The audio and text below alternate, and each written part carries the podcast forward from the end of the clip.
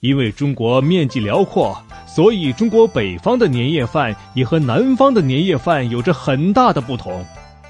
南方多数吃年糕和汤圆，有年糕和全家团圆的意思；而在北方的年夜饭上，必不可少的就是饺子了。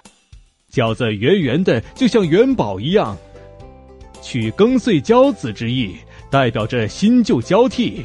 饺子的形状是鼓起来的。看起来像一个金元宝，爷爷您看，好像您的肚子呀。那吃完饭以后，大家要做什么呢？哈哈哈！你这个小淘气！哈哈哈！温蒂尼可真有你的。除了吃年夜饭，我们在除夕夜也会守岁。除夕守岁也是最重要的年俗之一。守岁一般是从晚上开始。全家人围坐在一起，把茶点瓜果摆满一桌，围桌聊聊家常，欢歌笑语，等待新年的到来。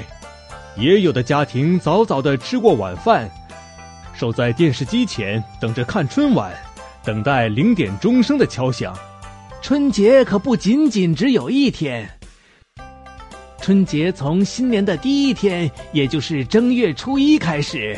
到正月十五元宵节结束，一共持续十五天呢。哦，十五天那么长，这简直是一个盛大的派对呀！哈哈，是啊，我们中国人也很珍惜这段时间，尽量多陪陪家人。明天是大年初一，我带你们去逛庙会吧。逛庙会也是过春节的一种习俗呢，在那儿你就更能感受到浓浓的年味儿了。过年好。